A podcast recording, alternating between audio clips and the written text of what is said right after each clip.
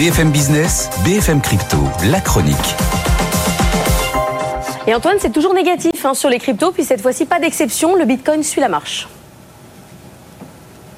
La reine des cryptos qui avait euh, résisté jusque-là, mais ça devient compliqué. On passe sous les 27 000 dollars. Du côté des autres cryptos, on reste sur les points de faiblesse de ces derniers jours, surtout criant sur l'XRP, hein, qui perd 7% en 5 jours et un petit peu plus de 3% pour l'Ether, qui stagne du côté des 1550 dollars. Autre situation euh, compliquée, ça commence à être difficile sur les levées de fonds. On devrait avoir un troisième trimestre compliqué.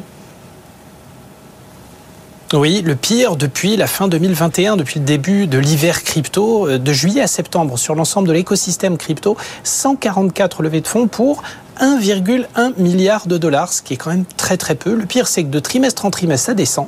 On était à 1 milliard et demi au deuxième trimestre et à 2 milliards 2 sur le premier.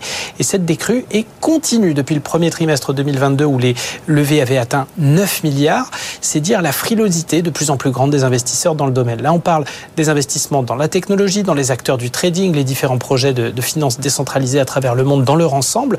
Euh, pour autant, un facteur encourageant, c'est quand même en montant qu'on assiste à cette baisse interrompu. Le nombre d'opérations, lui, reste quand même intéressant. On était à 135 opérations début 2022. On est même à 144 sur le dernier trimestre. Au début de l'année dernière, on avait eu aussi la, levée record de l'écosystème Terra Luna, 1 milliard de dollars, volatilisé évidemment après le, le naufrage de sa blockchain à l'été. La base de comparaison est donc nécessairement défavorable. Mais pour vous dire, la seule levée de fonds qui a dépassé les 100 millions de dollars lors du trimestre écoulé, c'est celle de BitGo, fournisseur de, de services de conservation pour les institutionnels, qui était en série C.